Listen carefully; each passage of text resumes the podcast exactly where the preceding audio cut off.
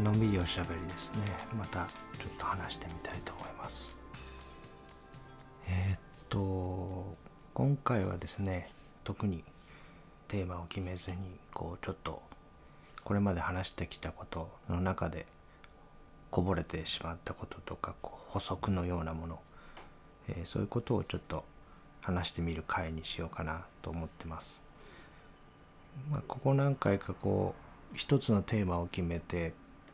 えーそれについて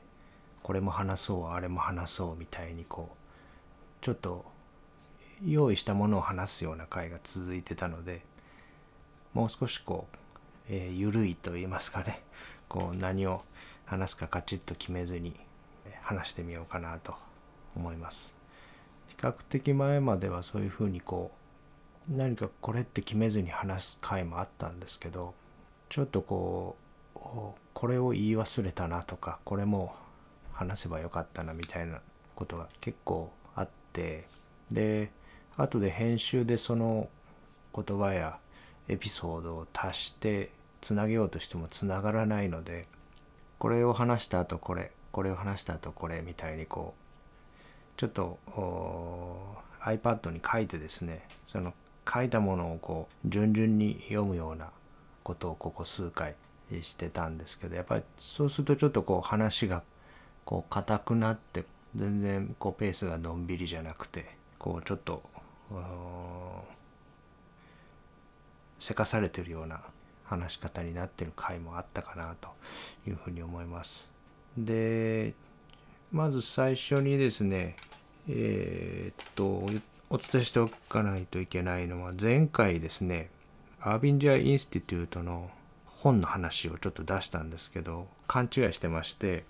えー他人と自分が別れた時にこう立ち上がるこう箱ですねアービンジャー・インスティテュートの本で、えー例えとして出されてたのは箱に入るって言いますかね箱っていうえー表現をなされてたのがもうちょっと読んだのがだいぶ前すぎてこう壁壁が立ち上がるみたいにこう間違ったことを言ってたのでそこちょっと訂正させていただきたいなと思います。で、えー本のタイトルは「自分の小さな箱から脱出する方法」っていうタイトルですね。あのとっても、えーこの分離感が、えー自分を孤立させていくところのプロセスとかえーそういうところが書かれていてああなるほどなと思って、あの読みましたとってもいい本だと思いますねなんかシリーズになってていくつか発売されてたと思います。どれもなんかこう、えーとても同じことを話してるなというふうに思いながら読んだ記憶があります。えーっとそれとですね、えー27話でハンス・ロスリングさんの本の中から、えー世界がどんどん危なくなっていってるのか本当にそうなのか実は平和になっていってるのかっていうところを話させていただいた回でハンス・ロスリングさんの紹介をしたのにその引用した本のタイトルを言い忘れてたんですけどこれはあの「ファクトフルネス」っていう本を引用させていただいてそこからいくつか話させていただきました。こちらの本も結構あのそれが本当なのか、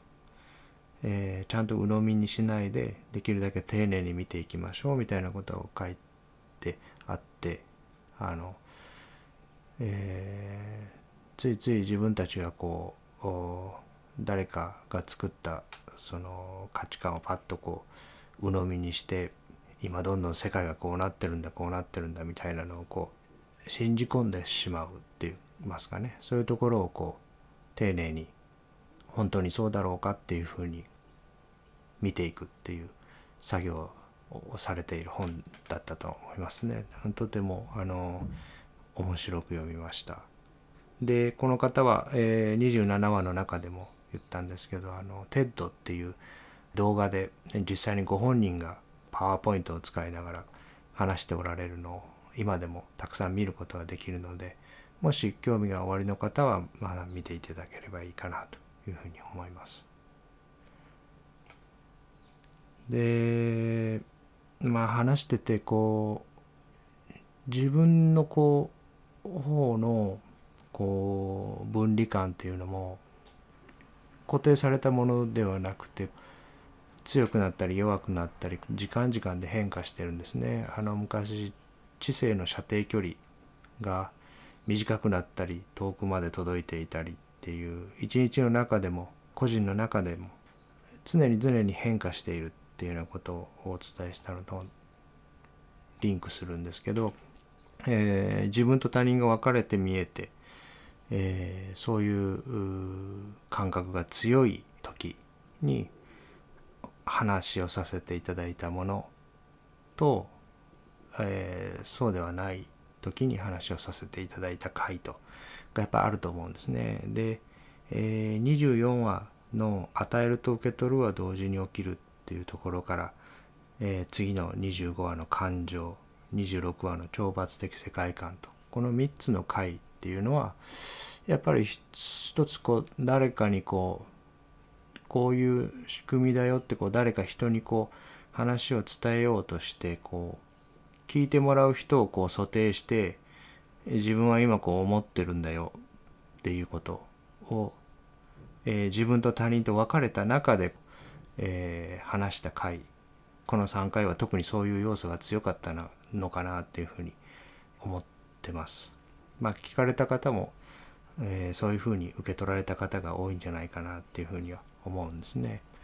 でその分離感のサインとしてやっぱりこう誰かに何かこうアドバイスをしようとしてたりこういう風な方がいいよっていう風にこうやり方をこうなんか提案しようとしてる時みたいなのはそれは分離したところからしか出てこないメッセージですねそういうメッセージはね。だからその与えるっていうこと自体が引き寄せるあの前引き寄せるっていう引き寄せの法則っていうことについて引き寄せるって言ってるんだから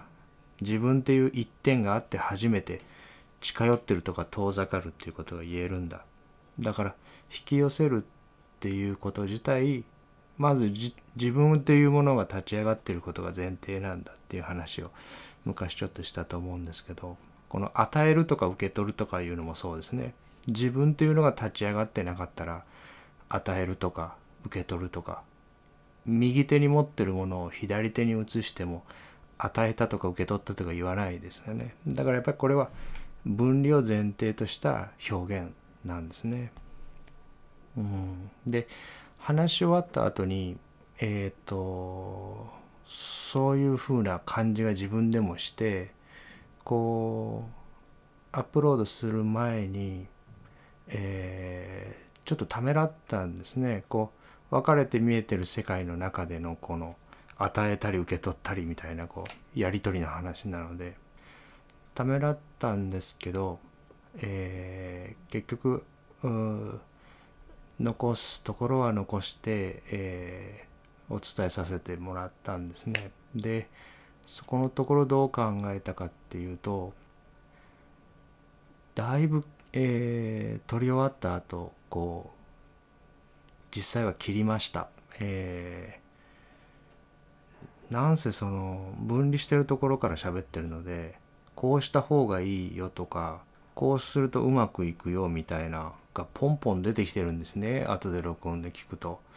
いやいやと本当にそれが正解なのかあと何十年も経たないとわからないしあと何百年経ったってそれが本正解かわかんないだろうってこう聞き返した時にツッコミを入れたくなるようなことを自分がベラベラ喋ってるんですね。で何が起きてるかっていうとあのちょっとこううまくいくとこれがうまくいくやり方だみたいな本を出版されたりこうする方いますよね。だからそれと同じこと、えー自我はやっぱりこうやり方しか自我の中ではこう出てこないというかそういうこうところから出てきたあところだったんだなっていうふうに思うんですね。誰を想定して喋ってたんだろうってこうその後ちょっとこうこれも言い過ぎてるこれもあの余計な話これも他の方に大きなお世話みたいなところを削除しながらですね誰に向かって自分はこの3回を話したのかなっていうのをその後ちょっと考えてたんですけどこう自分が接してる中でそういうことが分かってないんじゃないかとか全然こうそういうことを知らないんじゃないかっていうふうに思える人にいやいやそれ違うんだよっていうふうにその人を訂正しようとして喋ってる側面がまず一つあるですね。で、えー、それは私の中の妄想ですね。本当にその人が、えー、そういうことを知らないで過ごしてるのかもわからないしそもそもその人っていう存在自体が私の中で作り出されていて確かにその人のその体やその存在やその方の脳とかがあってそこにそこから2つ目の世界が立ち上がっているだろうっていうことは想像して想定してそこにどういうこう仕組みが立ち上がってるだろうかみたいなのをそれでも全部自分が想像してるんですね。でその自分が想像してる中でこの人はこういう仕組みを分かってないんじゃないかって勝手に妄想した人に向けて本当はこうなってるんじゃないかみたいなことを話してるんですね。うん、なので、えー、ちょっとそういう意味では話してるメッセージの中にもこう分離感が強い時に話してるものも、えー、混ざってるっていうふうに思うんですね。ででもそれでもこうちょっとの全くこうボツにしてしまって別の話を話したり話自体を取り直したりしようかとも思ったんですけどそうしなかったのはやっぱりそれそういうメッセージの中にも何かこう自分でこう、えー、自分に言い聞かせてるものがあるような気がしたんですね。だから自他の別がない中でこの声が出て音が出て話が出てればそれは独り言にならざるを得ないですね自分が自分に向かって話してるのでなので自分が聞きたい話でもあったんだなと思ったんですね残したところに関しては。で与えると受け取るは同時に起きるっていうのは分離した目線からの表現ですそれは。そうなんですけどでもやっぱりそこに起きてることその場に起きてることを自我の言葉で言ってはいるけども起きてることの本質だなと思うんですねだからやっぱりよく、えー、実際に思い出す言葉ですね。あの、懲罰的世界観っていうのと与えると受け取るは同時に起きるっていうのはその自分が今持ってる自我の中ではよく訪れる言葉なんですね日常の中で。毎日こう降ってきてる思考をこう眺めていてやっぱり懲罰的世界観っていうのが多いと自分は思ってていますね。えー、何か恐れを感じるたびに周りの世界に対して相応のものをこう返そうとしてるでそのそう何が相応かもフィクションだし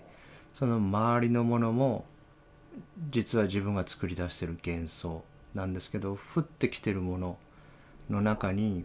その懲罰的要素みたいなのを素早く見つけるっていうのは毎日の一つのこう自分のタスクといいますかね。その懲罰的世界観がああまたあまたやってるなってまたその懲罰的な思考だなっていうのはえよく気づく。で気づくからそれを、えなかったことにするとかやめるとかそういうわけではないけどもあまた懲罰的だなっていうことは思うですね。でえっ、とそれをなかったことにしないですぐに行動に移さないようにはこの自我は思ってるけども移しちゃう時もあるし移さないでおこうと思う時もあるし移さないでおこうと思いながらももう勝手に懲罰的に動いてる時もありますね。うん、でそこのハンドルが持ってない自分でその自分がどう、えー、懲罰的に動くかっていうハンドルが自分は持ってないっていう感覚はあるけどもあまた懲罰的に考えてるなっていうのは、えー、よく思うんですよね。でその時に、えー、できれば自分が発してるものを自分が浴びてるっていうその原則に戻りたいっていうふうなことも思ってる。で戻れるか戻れないかも、えー、自分にはコントロールできないんですけどでやっぱり分離が前提のメッセージではあるんですけど自分と他人はもあの自他の別は幻想ですよねこの2つ目の世界の今立ち上がってるものの中に他人もいないし私もいないですね。この見ているこの今目を開けてるんですけど目を開けてる世界の中に私はいないし他人もいないですね。だからその自分がこう見てるものの中で作り出してる他人に対してそれをこう雑に扱うとかそういう訪れであればそれはまず自分がそのそういう場になっている自分がこう浴びてるっていうのはこれはやっぱり一つの自我の中で思う非二元の現れの表現なのかなと思うんですよね。でその間の感情っていうことについてもそうですねそのとても大切なテーマで旗から見ると血まみれなのに本人は「私は矢なんか刺さってないわよ」みたいにやっちゃうっていうのはあるですよね。うんで転んだっていうことをまず認めないと手当てまでいかないっていうのはここだと思うんですよね。だからそう自分の感情を生み出してるこう根元にある思考みたいなものに気づくきっかけになる鍵が感情だっていうのは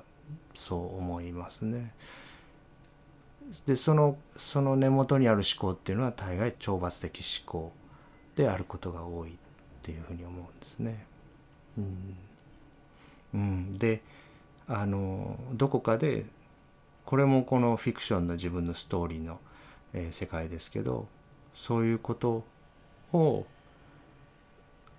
うそういう仕組みをこう分かっている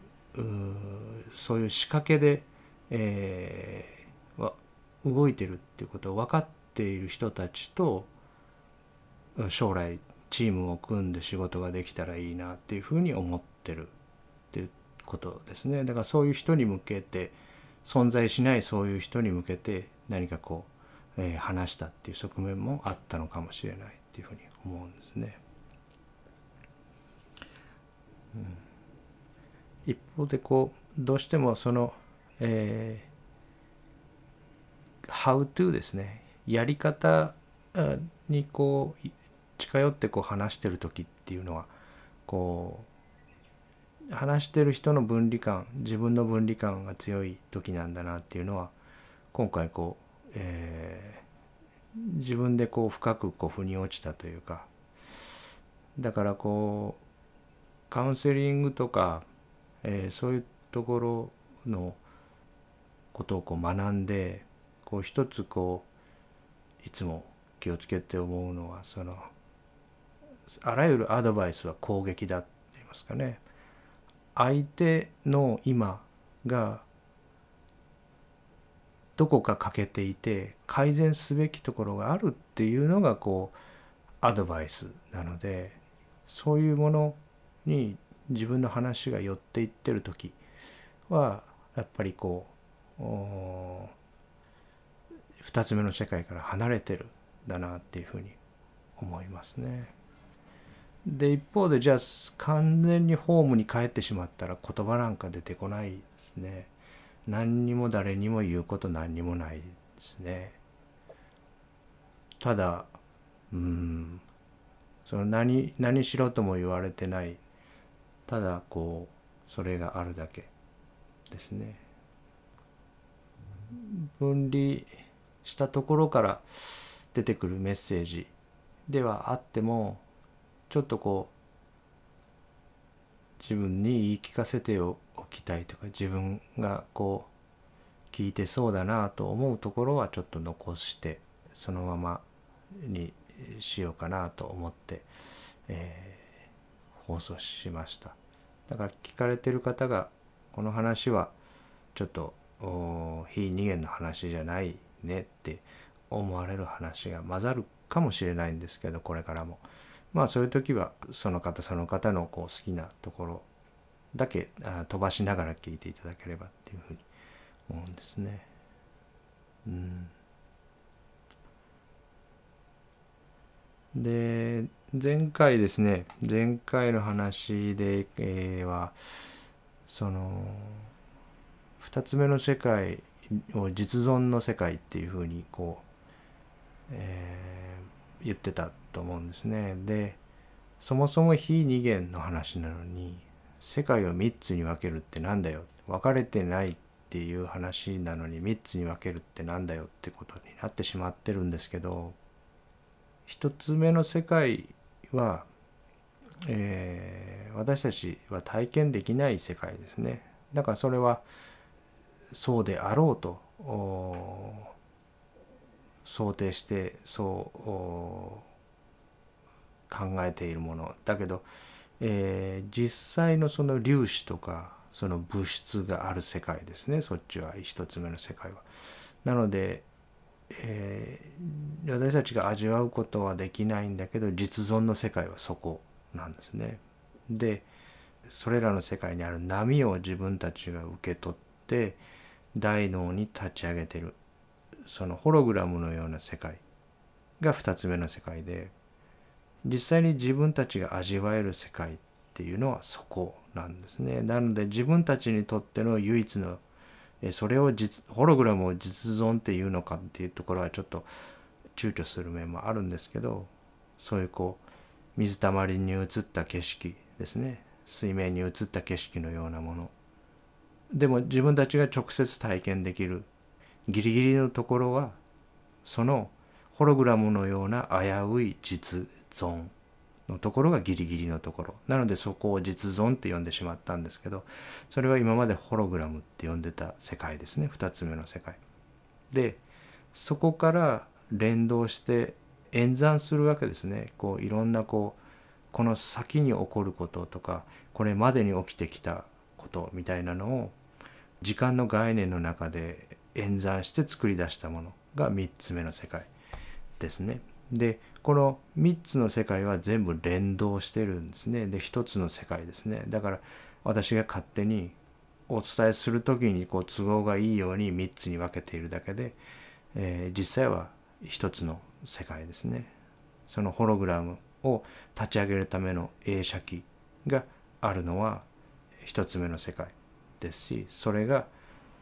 ある場にいてその場に訪れている波を水面に移してそこからその、えー、映写機に存在する CPU で演算してるで演算して作り出したもの出されたものも連動してるわけですね。で前回の話でこう話しながらああそうだなと思ったことがありましてそれはやっぱりその要素を少なくするっていう仕組みが実は、えー、この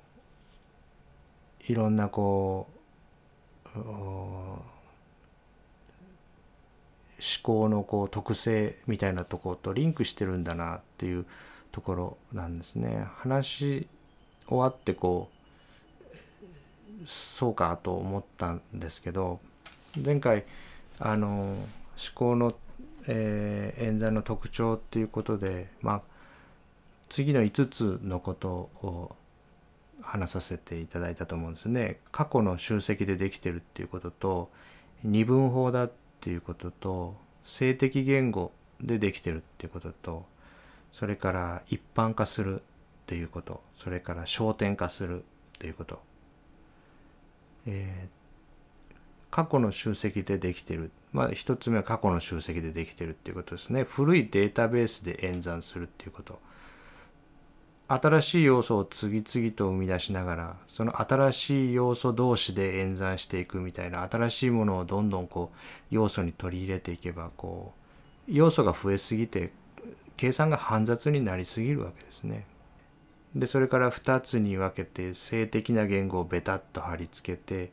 それをこう似たものに一般化していってっていうのもこれ全部こう計算する要素を少なくする工夫なんじゃないかなっていうふうに思うんですね。であと焦点化ですね一度に健在意識で扱えるのは一つだけっていうのも含めてもやっぱりその CPU の演算に限界があって処理しきれなくなるので処理しきれる範囲だけを要素として扱うっていうふうに要素を少なくする仕組みがこの思考の特性を作ってるっていうふうに思うんですね。演算要素をできるだけ少なくして CPU にかかる負荷をこう減らす仕組みが二分法だったり性的言語だったり一般化だったり焦点化だったり過去のものだけでまず計算するとかそういうこうあの制限になってるんじゃないかなっていうふうにあの改めてこう思いましたね。うんでちょっとマニアックなあ話になってしまうかもしれないんですけど私昔自作パソコン結構作ってましてそれはなぜかっていうとあのすごい私貧乏だったたんですね。あの20代の時季節労働者だったのでお財布の中に千円札が入ってる日の方が珍しかったですね。千円札が入ってればあのいい方っていうような感じだったんですね。でえー、映像の編集とかをちょっとやってそれを仕事にしてみようみたいなことを思ってた時期がありまして貧乏なのにそんなことを思ったら機材にお金がかかって大変なんですけどであの動画の編集なんかちょこうパソコンがこうダメだとものすごい時間がかかるので、えー、なんとか安くパソコンを作ろうっていうことで自作 PC を作ってたんですね。当時はこうえー、アスロンの64とかペンティアム4とかもう15年以上前のことですけどそういう、えー、CPU を買ってきては、えー、マザーボードと組み合わせて、えー、計算処理をやらせるっていう。このその CPU が自分たちについてるその CPU があまり多くの要素をいっぺんに扱えないようなそういうこうまあ言葉のあやですけどこうしょぼい CPU で一生懸命演算してるっていうのが一つのその理解の現実に近いところなのかなっていうふうにこれは悪口とか悪い意味で言ってるのとは全然違ってあのグラフィックカードって言って、まあ、ちょっとまたマニアックな話になってあれですけどマザーボードに CPU を載せてそれだけでこう画面が作り出せる CPU とそれはあのグラフィック描出性能もう内蔵されてる CPU は CPU だけで画面も作れるんですけどグラフィックカードって言って画面を作るっていうことは別の演算あのチップを載せて別のカードを挿して描出するっていうところはまた別の機械を立ててる立てるっていうようなそういうタイプの、えー、パソコンもあるんですけど私たちの大脳っていうのはそのグラフィック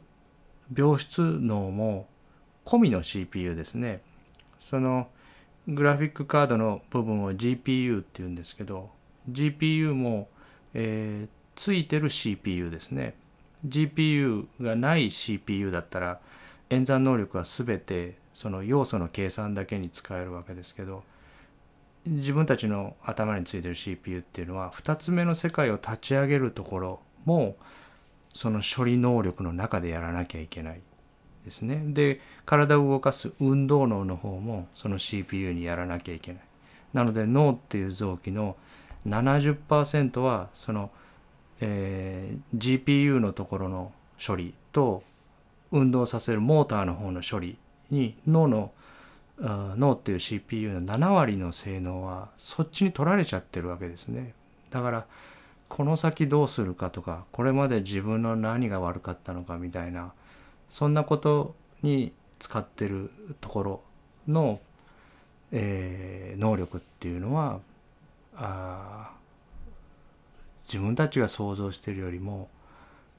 そんなに能力として高くないっていうところが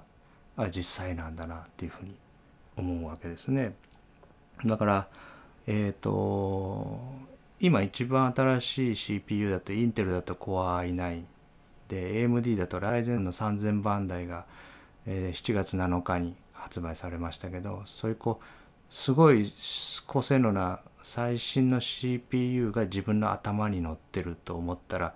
大きな間違いでこれしょぼいセレロンぐらいが自分の頭でこれからどうしようとかこれまでどうだったかみたいなのを演算してる。っていうふうに考えておいた方がいいっていうふうに思うんですね。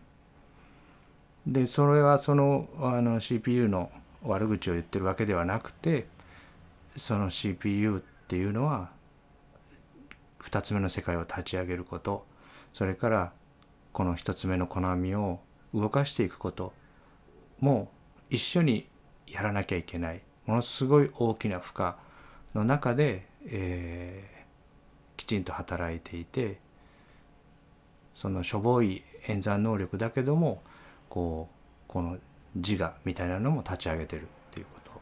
ですね。で、えー、これもまあ、えー、ちょっとマニアックな例えになるんですけど CPU っていうのはこう設定を変えるとオーバークロックって言って本当の演算処理よりも負荷をかければさらに高速に読むことができるんですよね。でそうすると消費電力も発熱も上がって CPU そのものにもダメージが与えられることもあるんですけどそういうこう場に恐れがあって早く読まなきゃいけない早く処理しなきゃいけないっていう時に CPU に負荷がかかってオーバークロックしてる状態になってインテリジェンスの射程距離がどんどん短くなって新しい要素が取り込めなくなるんじゃないかっていうふうなそんなイメージかなっていうふうにちょっと思いましたね。うん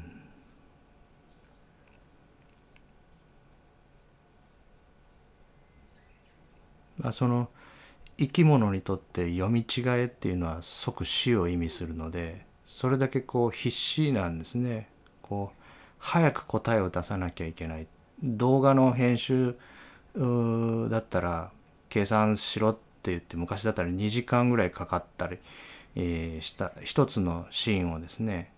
エンドロールとかそういうこうテロップをこう下から上に流すみたいな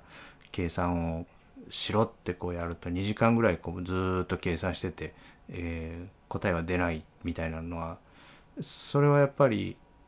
場に恐れが強い時にはそんな悠長なことやってられないわけですね。早く答えを出さなきゃいけないっていう時にいつもとこう違うこう短絡さみたいなこと結論を急ぐような方向に脳の演算が傾くだけどそれもやっぱり、えメリットがあって、えー、そういうことができた答えの方がサバイバルに有利だったのかもしれないですよね。うん、なので本当に少ない情報だけを与えられて読め正解を出せ。デッドアライブで読み間違えたら死だよって言われて演算させられてる。っていうことですね。これだけ安全な毎日の中でもそういう仕組みの中で答えを出すことをこう強要され続けてるって言いますかね。そういう CPU だっていうふうなことなのかなっていうふうにちょっと思いましたね。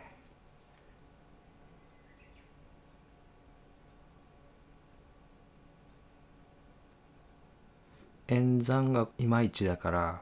演算をこうバカバカだとかダメだとかこうそれ自体を演算思考そのものをしないようにするとかそういうことではなくてその演算処理っていうことが正しいことを出すっていうこと自体がそもそもミッションインポッシブルなミッションでそういうものの中でこうかもこうかもってこうやって、えー、動いていってるっていうその存在の限界っていうんですかね。その、えー、CPU の限界その一つの波の限界でそういう限界がある存在としてそこの場に現れていてそれでいいんですね。それ以上のものとして作られていないですね。これがライゼン7とか Core i9 だったらまた別の現れかもしれないですけどそういうこう制限と限界がある存在なんだっていうことですね自分たちが。それ以上でも以下でもないって言いますかね。